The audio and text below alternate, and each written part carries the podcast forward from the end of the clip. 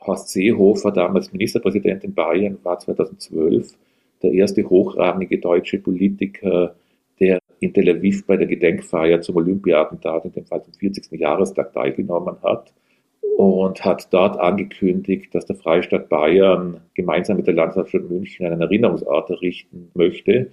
Die Reaktion der Stadt, die davon nichts wusste im Vorfeld, war, das brauchen wir nicht und Platz gibt es auch keinen dafür. Thank you.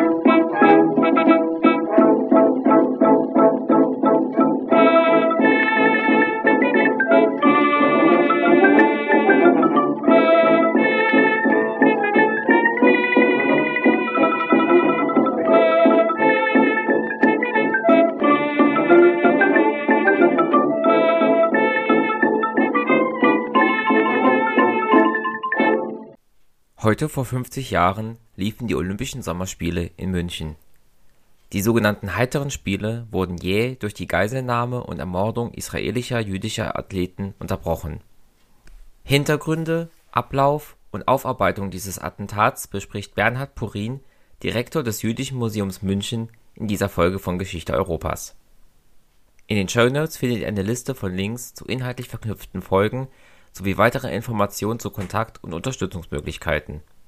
Über konstruktives Feedback und inhaltliche Kommentare würde ich mich sehr freuen. Meine erste Frage an Herrn Purin war, wie er zu diesem Thema gekommen ist. Ich wünsche euch viele Erkenntnisse beim Anhören dieser Folge.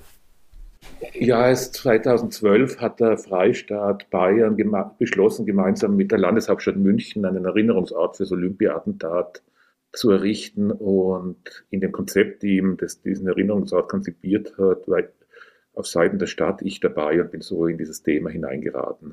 Das Olympia-Attentat 1972 fand ja statt im Rahmen der Olympischen Sommerspiele. Können Sie kurz erzählen, wie es dazu kam, dass München diese Spiele damals durchgeführt hat? Ja, 1960 wurde Hans-Jochen Vogel, der später auch SPD-Vorsitzender und Justizminister, Oberbürgermeister von München, ganz jung mit 30 Jahren. Und der hatte das Ziel, München zu modernisieren. Und eine der Maßnahmen war dann die Bewerbung 1966 für die Olympischen Spiele, die auch erfolgreich waren. Und das hat München einen unglaublichen Modernisierungsschub gegeben. Also wegen den Olympischen Spielen ist zum Beispiel die U-Bahn gebaut worden, die ersten Strecken der U-Bahn und auch sonst ist ganz viel passiert auf den ganzen Baustellen in der Stadt gab es immer so Transparente, auf denen drauf stand, München wird moderner. Das war so der Slogan Ende der 60er Jahre und Anfang der 70er Jahre, der über der Bewerbung für die Olympischen Spiele stand.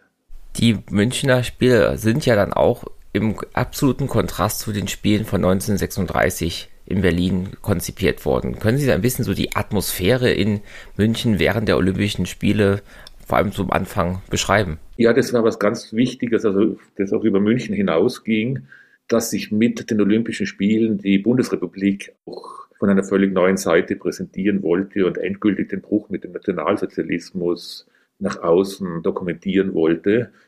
Das, die Münchner Spiele war, äh, die Berliner Spiele waren ja eine riesige Propagandaveranstaltung des Nationalsozialismus. Und die Idee der Münchner Spiele 72 war, ganz offene, demokratische Spiele durchzuführen. Das hat mit der Architektur begonnen. Es wurden junge Architekten beauftragt, die Bauten für die Olympischen Spiele zu errichten, teilweise mit sehr kühnen Ideen, wie die Bilder hat jeder vor sich, das Olympiastadion mit seiner Glasdecke, von der man nicht wusste, ob die technisch überhaupt machbar ist. Und dann ist es doch gelungen und ein ganz wesentliches Element hat das grafische Erscheinungsbild gespielt, das der Grafiker Otto Eicher entworfen hat, das ein völlig neuer Standard war. Allein die Piktogramme für die unterschiedlichen Sportarten und so weiter waren überhaupt die Erfindung der Piktogramme und haben sich bis heute gehalten. Da hat München also wirklich Maßstäbe gesetzt. Hat das denn funktioniert, diese Außendarstellung, dass man sich ebenso als neu und demokratisch präsentieren wollte? Ja, zu Beginn des Spiels hat es sehr gut funktioniert und ist auch überall anerkannt worden und die Architektur hat weltweit beeindruckt und das war eben das Interessante, dass die Spiele eben nicht das Interesse der Sportinteressierten hervorgerufen haben, sondern Städteplaner, Architekten, Grafiker auch ganz genau auf München 1972 geschaut haben, weil da so viel Neues war. Dann kommt es ja jetzt mitten in diesen Spielen am 5. September zum Attentat, das wir heute besprechen wollen. Können Sie erstmal ganz grundlegend erzählen, wie diese Ereignisse begonnen haben? Ja, in den frühen Morgenstunden am 5. September 1972 sind acht palästinensische Terroristen ins Olympiagelände eingedrungen, was relativ leicht war, weil es kaum bewacht war und es auch üblich war, dass Sportler, die irgendwo das Münchner Nachtleben genossen haben, auch einfach über den Zaun geklettert sind oder durch offene Stellen in das olympische Dorf spät in der Nacht hineingekommen sind. Da hat eigentlich niemand drauf geachtet. Und die das Haus, in dem die israelischen Sportler untergebracht waren, überfallen und äh, elf israelische Sportler als Geisel genommen. Einige konnten fliehen. Zwei haben sich massiv gewehrt. Einer ist sofort erschossen worden, ein zweiter ist schwer verletzt worden und ist aber nicht an die Rettung übergeben worden und dann im Laufe des Vormittages in der Wohnung ums Leben gekommen. Und die restlichen neun Sportler waren als Geiseln genommen. Wie kam es denn dazu, dass diese Attentäter genau wussten, wo die israelischen Sportler und Sportlerinnen untergebracht sind und wie konnten sie sich so auf dieses Attentat vorbereiten und auch vor allem an die Waffen gelangen? Also das war allgemein bekannt, wer wo wohnt und man konnte auch tagsüber ins Olympische Dorf gehen und hat es dann gesehen. Und im Juli 1972 hat ein Terrorist, der da beim Attentat selber nicht dabei war, war mehrere Tage in München und hat den Anschlag vorbereitet und sich kundig gemacht und alles ausgekundschaftet. Also es war kein Geheimnis, wo die israelischen Sportler wohnen. Und die Sicherheitskontrollen waren auch so lax, dass auch diese schweren Waffen da ohne Probleme auf das Gelände gebracht werden konnten. Ja, das war auch natürlich mit bedingt durch das Außenbild, das sich München und Deutschland mit den Olympischen Spielen geben wollte, dass man keine massive Polizeipräsenz wollte. 1972 war es ohnehin so, dass noch wenig Erfahrung mit Terror bestand. Aber man wollte ganz bewusst nicht uniformierte deutsche Polizisten, die womöglich an die Wehrmacht oder anderes erinnern, auf dem Gelände haben. Also die meisten Polizisten waren unbewaffnet und trugen auch keine Polizeiuniformen, sondern eine eigene für die Olympischen Spiele entworfene hellblaue Uniform. Also es war einfach schlecht bewacht und es hat nicht niemand damit gerechnet, dass es zu so etwas kommen kann. Sind also diese neuen israelischen Sportler und Sportlerinnen in Gewalt der Terroristen. Was will diese Gruppe überhaupt? Warum machen sie das? Sie hat eigentlich zwei Ziele. Das eine war natürlich, also die Münchner Olympischen Spiele waren die ersten, die live im Fernsehen übertragen wurde, wurden. Also in Mexiko 1968, da konnte der durchschnittliche deutsche, europäische Fernseher, Zuschauer am Abend Zusammenfassungen sehen über das Spielgeschehen, das tagsüber war. Und München ist live übertragen worden, weil die Technik so weit fortgeschritten war. Und es waren auch übrigens die ersten Olympischen Spiele, die in Farbe übertragen wurden. In vielen Familien hat sich diese Geschichte noch erhalten, dass München 1972 der Anlass war, einen Farbfernseher anzuschaffen. Und es hat natürlich einerseits zu einem massiven Medienaufkommen vor Ort geführt. Es gab ein riesiges Pressedorf, ein eigener Bereich im Olympiapark, wo aus der ganzen Welt Presse- und Fernsehteams anwesend waren. Und es war den Planern von dem Terroranschlag klar, dass sie damit eine maximale Aufmerksamkeit erzielen können. Und das eigentliche Ziel war, mehrere hundert Terroristen, die in Haft waren, freizupressen. Darunter interessanterweise auch nicht nur palästinensische Terroristen, sondern Angehörige der deutschen Bader-Meinhof-Gruppe. Wie kam es denn dazu, dass, dass die Palästinenser eben auch Interesse an der RAF hatten? Ja, da gab es schon seit Ende der 60er Jahre Austausch. Also die Mitglieder von der späteren RAF waren Anfang der 70er Jahre in unter Anführungszeichen Ausbildungscamps in Syrien bei Palästinensern und da gab es damals schon einen engen Austausch. Jetzt hat also die Geiselnahme begonnen, die Forderungen sind aufgestellt. Wie verläuft die Geiselnahme weiter? Ja, den ganzen Tag über werden Verhandlungen geführt, die dadurch unter anderem erschwert werden. Es war insgesamt eine katastrophale Situation. Im Gebäude gegenüber des Wohnhauses, wo die israelischen Sportler wohnten, war die große Mannschaft der DDR untergebracht. Und die DDR hat die westdeutsche Polizei nicht ins Gebäude gelassen. Über die Hintergründe kann man spekulieren. Vermutlich waren da relativ viel Stasi-Spitzel mit entsprechendem Gerät auch vor Ort. Es hat den ganzen Tag über zwischen Bonn und Ostberlin Verhandlungen gegeben, dass die Polizei da hinein darf. Am späteren Nachmittag hat dann die DDR zugestimmt, da war es dann aber auch schon zu spät. Und dann ist der damalige Bundesinnenminister Genscher angereist, der sich zusammen mit dem Polizeipräsidenten und dem bayerischen Innenminister Merck zum, im Austausch als Geisel zur Verfügung gestellt hat, was aber nicht akzeptiert wurde. Und so gingen dann die Verhandlungen dahin, bis dann zugestimmt wurde am späteren Nachmittag, dass die Terroristen mit den Geiseln vermutlich nach Libyen ausfliegen können und zu einem Flughafen gebracht werden. Da war zuerst der damalige Münchner Verkehrsflughafen Riem in Planung, dann ist aber umdisponiert worden nach Fürstenfeldbruck. Das ist so 40 Kilometer westlich von München und ist ein Militärflughafen. Und dort ist dann eine Maschine bereit gestanden, aber gleichzeitig gab es von der bayerischen Polizei den Plan, beim Betreten des Flughafens durch die Geiseln und die Terroristen einen Befreiungsversuch zu unternehmen. Es gab auch Angebote aus Israel, dass israelische Kräfte nach München kommen, um, um die Geiseln zu befreien. Das ist aber von der Bundesrepublik abgelehnt worden. Hat man nicht auch schon versucht oder überlegt, während der Geiselnahme im Olympischen Dorf selber eine Befreiung durchzuführen? Ja, da gab es auch schon einen Versuch am Nachmittag, der aber daran gescheitert ist, dass den ganzen Tag vom Olympiagelände live übertragen wurde und die Terroristen in der Wohnung, wo die Geiselnahme stattfand, im Fernsehen gesehen haben, dass sich da Scharfschützen nähern. Und das musste dann abgebrochen werden. Das klingt alles unglaublich, ja, lax und auch improvisiert. Gab es da wirklich gar keine Pläne, Abläufe für solche Worst-Case-Szenarien? Nee, es war ja sogar so, also die, die Scharfschützen haben sich dann, die hatten keine eigenen Helme, die haben sich dann bei der Feuerwehr Helme ausgeliehen. Also es war wirklich auf einem ganz chaotischen und improvisierten Niveau, weil man einfach nicht damit rechnete, dass sowas passieren kann. Was insofern merkwürdig ist, weil es ja in Deutschland schon 1970 eine von Palästina ausgehende, von Palästinensern ausgehende Terrorwelle in München gab. Nicht nur in München, aber mit einem Schwerpunkt in München, mit einem Anschlag auf das jüdische Altersheim, mit einem Anschlag auf den Schalter von El Al, der israelischen Fluggesellschaft am Flughafen München-Riem und einen weiteren Anschlag auf das Landeskriminalamt und zwei Bomben in Flugzeugen, die von Zürich bzw. Frankfurt nach Tel Aviv fliegen sollten, wobei das Flugzeug von Zürich dann wirklich wenige Kilometer östlich von Zürich abgestürzt ist und das Flugzeug, das von Tel Aviv, von, von Frankfurt nach Tel Aviv sollte, konnte beschädigt nach Frankfurt zurückkehren und notlanden. Also es gab schon so eigentlich Anzeichen, dass da was passieren kann, aber man hat es irgendwie ignoriert. Wie reagierte denn der Rest von München, die Olympischen Spiele, das IOC auf diese Geiselnahme? Ja, auch nicht sehr professionell. Also wir haben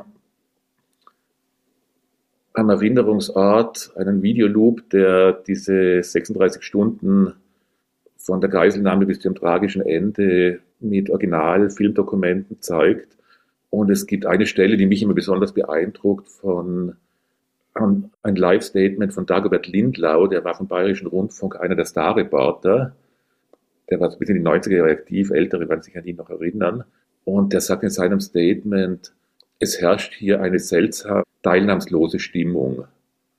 Also es war so die Grundstimmung, sowohl bei der Stadt München als auch bei der Politik in Deutschland, als auch beim Olympischen Komitee. Das ist etwas, wo uns nichts angeht. Das ist von außen hereingetragen worden, ein Konflikt, der in einem ganz anderen Teil der Welt stattfindet, der uns nichts angeht und eigentlich nur unsere olympischen heiteren Spiele stört. Die Spiele liefen ja sogar noch ein paar Stunden lang weiter, bis sie dann abgebrochen wurden. Hat man das dann auf örtlichen Druck hingemacht oder weil es dann irgendwann auch Sicherheitsbedenken gab? Nee, der Druck ist dann weltweit schon gestiegen. Es gab zum Beispiel am Nachmittag gab es von einer größeren Gruppe von Mitgliedern der jüdischen Gemeinde von München im Olympiapark eine Demonstration, die den Abbruch der Spiele fordert. Und es hat sich dann immer mehr so gesteigert, dass das weltweite Interesse und Aufsehen von den Olympischen Spielen weg zu der Geiselnahme ging. Und das hat dann wohl dazu geführt, dass im Laufe des Nachmittags, ich glaube um 16 Uhr, die Spiele unterbrochen worden sind. Jetzt hatten Sie eben schon Fürstenfeldbruck erwähnt. Wie verlagert sich das Geschehen vom Olympischen Dorf in München an diesen Flughafen im Westen? Ja, die Geiseln und Terroristen wurden am späteren Nachmittag mit Bussen zu Hubschraubern gebracht, die nach Fürstenfeldbruck flogen, wo ein Flugzeug bereit stand, das wohl nach Libyen ausfliegen sollte. Und der Plan der Polizei war, während die Gruppe vom Hubschrauber zum Flugzeug wechselt, eine Geiselbefreiung zu versuchen. Das war aber auch wieder alles sehr dilettantisch. Also man hat einfach Es gab keine eigenen, damals noch keine Antiterror-Einheit. Man hat einfach Polizisten zusammengezogen, die beim Schießen besonders gute Werte hatten, die aber teilweise gar nicht bis Fürstenfeldbruck kamen, weil auch vom Olympiadorf der ganze Pressetross nach Fürstenfeldbruck fuhr und die Straßen verstopft waren. Also es war einfach ein, ein einziges Desaster.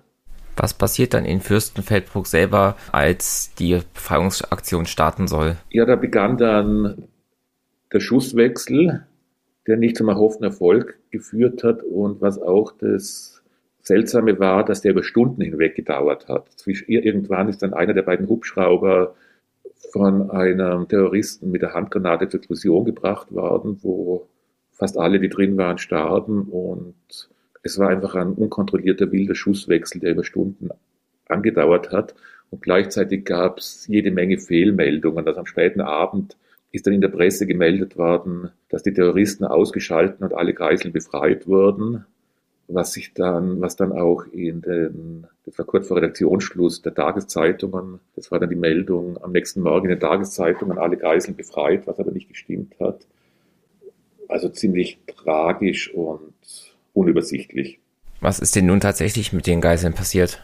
Also teilweise sind sie bei der Explosion der Hubschrauber ums Leben gekommen, also durch Granatsplitter, Handgranatensplitter und ähnliches und teilweise im Schusswechsel entweder von den Terroristen erschossen worden und man kann es auch nicht ganz ausschließen, obwohl es keine Belege dafür gibt, dass auch Fehlschüsse der Polizei zum Tod von Einzelnen geführt hat. Und es ist ja auch im Tower des Flughafens von Fürstenfeldbruck ein Münchner Polizist den Fehlschläger getroffen hat, ums Leben gekommen. Konnten denn einige der Attentäter gefasst werden oder sind diese auch alle getötet worden? Von den acht Attentätern sind fünf ums Leben gekommen bei dem Schusswechsel und drei sind teilweise verletzt, konnten verhaftet werden und sind dann noch in Haft gekommen und die sind dann, was auch wieder so ein merkwürdiger Aspekt des Ganzen ist, fünf Wochen später mit einer wohl fingierten Flugzeugentführung freigepresst worden. Da war eine Lufthansa-Maschine auf dem Weg von Beirut nach Deutschland entführt worden. Und es scheint, dass das ein fingierter Flug war, weil offenbar die Besatzung, die aus, neben der Besatzung und aus zehn Passagieren bestanden hat, die offenbar alle Mitarbeiter des Bundesnachrichtendienstes waren. Und es gibt auch Erkenntnisse, die, die drei Terroristen waren in verschiedenen Städten in Deutschland in Gefängnissen untergebracht und die hat man am Tag vor der Flugzeugentführung im Gefängnis München-Stadelheim zusammengezogen.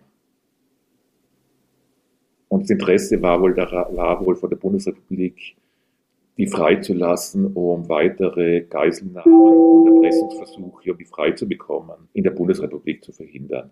Wie geht man nun mit diesem Attentat in den nächsten Tagen um, insbesondere erstmal auch mit Blick auf die noch laufenden Olympischen Sommerspiele? Ja, es gab dann relativ zeitnah am 6. September gab es im Stadion eine Gedenkveranstaltung, bei der Bundespräsident Gustav Heinemann gesprochen hat und der Präsident des Internationalen Olympischen Komitees, Aubrey Brandage, wo der berühmte Satz dann fiel, the games must go on, die Spiele müssen weitergehen. Und tatsächlich haben dann schon am 6. September, also wenige Stunden nach Ende des Attentats, die Olympischen Spiele ihre Fortsetzung gefunden, allerdings ohne der israelischen Mannschaft. Die Überlebenden, auch die Frauen, sind mit den Särgen zurück nach Israel gereist. Warum war es Brundage so wichtig, dass die Spiele weitergehen und wie wurde das im Inland und im Ausland aufgefasst, dass nach dieser ja, blutigen Tat weitergespielt wurde? Ja, es war die Entscheidung, war sehr umstritten. Man wollte das Argument für die Weiterführung der Spiele war natürlich, dass man den Terroristen Paroli bieten wollte und ihnen kein Zugeständnis machen wollte. Und das Unverständnis für die Entscheidung kam vor allem daher, dass es als mangelnde Solidarität mit dem israelischen Team und den aus dem israelischen Team ermordeten Sportlern gesehen werden kann. Welche weiterreichenden Konsequenzen hatte dieses Attentat für Westdeutschland? Ja, für die Bundesrepublik hatte eine direkte Folge natürlich insofern, dass der Umgang mit Terrorismus, internationaler Terrorismus professioneller wurde. Also das Attentat, die Geiselnahme von München war direkter Anlass, die GSG 9, die Antiterroreinheit, zu gründen, die ja dann erfolgreich in Mogadischu ein entführtes Flugzeug, die Landshut, befreien konnte. Das war so ein direktes Ausmaß und Folge von dem Attentat in München. Und sonst war es aber eher so, dass man in München bemüht, die heiteren Aspekte der Olympischen Spiele in den Vordergrund zu rücken und zu versuchen zu vergessen, was am 5. und 6. September passiert ist, was dazu führte, dass sich auch über Jahrzehnte keine wirkliche Erinnerungskultur an das Olympiatentat entwickelte. Das habe ich auch gesehen, dass das Denkmal in München erst 1995, also 23 Jahre später, errichtet wurde. Warum hat man sich so lange damit ja aufgehalten?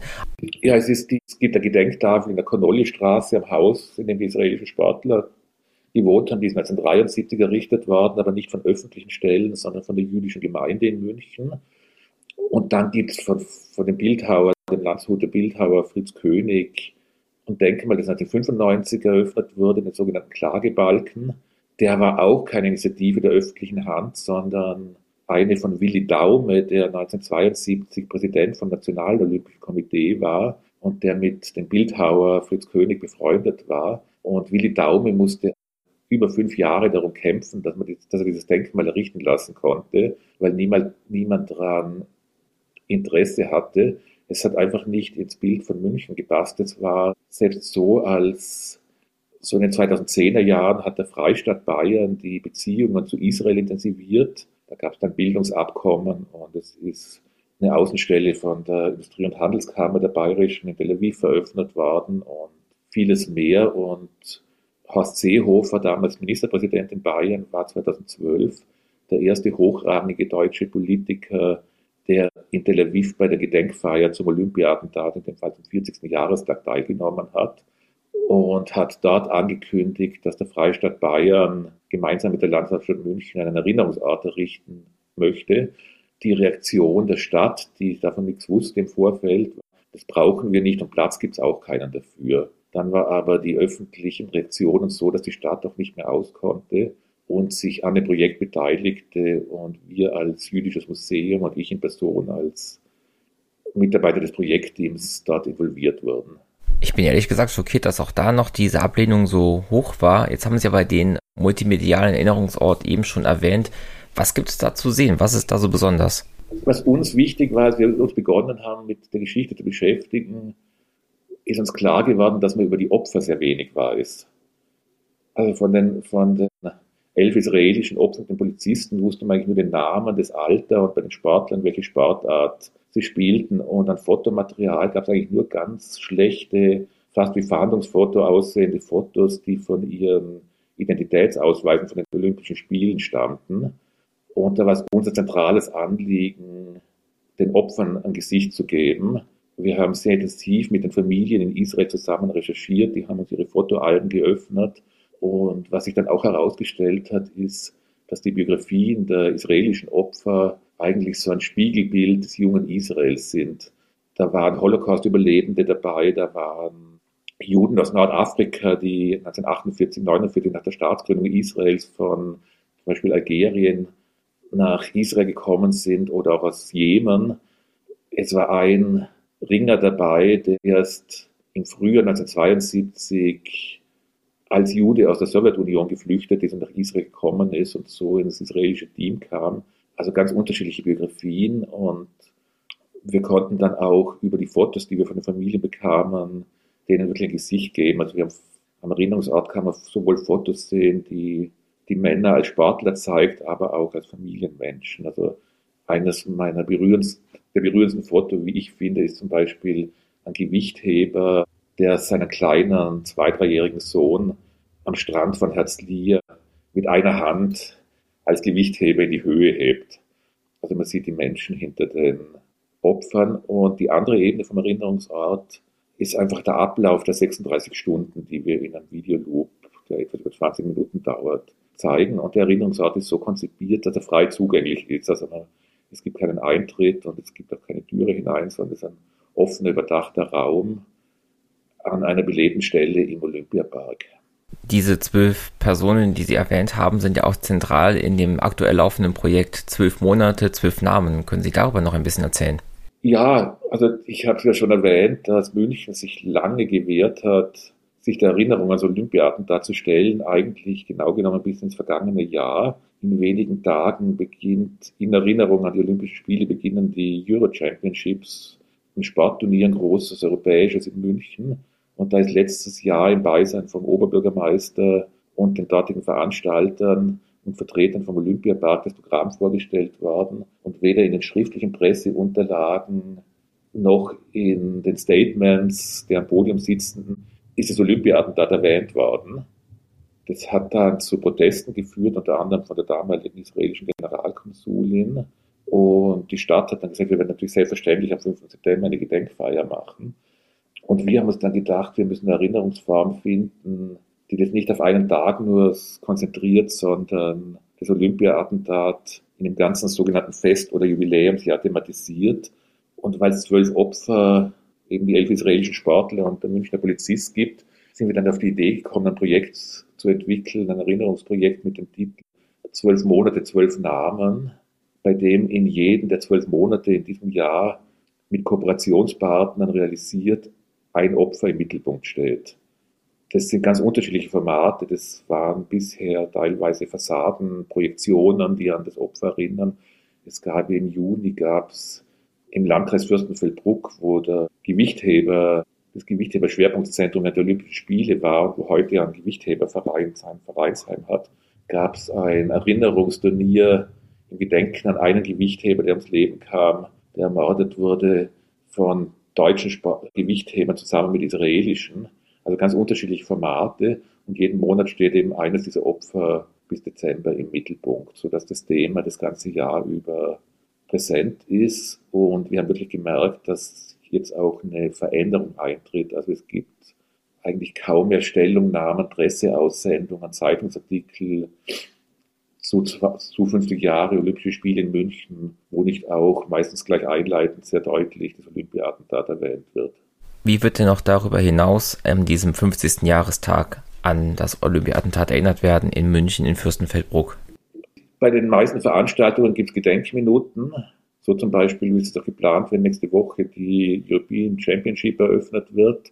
Aber auch bei der offiziellen Eröffnung des Gedenkjahres am 1. Juli im Olympiapark ist dem Attentat gedacht worden. Also in München ist es mittlerweile ein sehr großes Thema. Es gibt ja auch die Diskussionen um die Entschädigung der Familien der Angehörigen. Allerdings ist es im Moment unsicher, ob die die Familien der Angehörigen überhaupt anreisen, weil die mit der Bundesrepublik in Verhandlung stehen wegen Wiedergutmachungsgeldern und da spielt es sich im Moment. Am 5. September sollen zwei große Gedenkakte in München im Olympiapark und in Fürstenfeldbruck beim Flughafen stattfinden. Es wird genau am 50. Jahrestag, es am Vormittag beim Erinnerungsort im Olympiapark eine Gedenkveranstaltung im Beisein der Staatspräsidenten von Deutschland und Israel geben und am Nachmittag noch eine weitere Gedenkveranstaltung beim Flughafen in Fürstenfeldbruck. Musik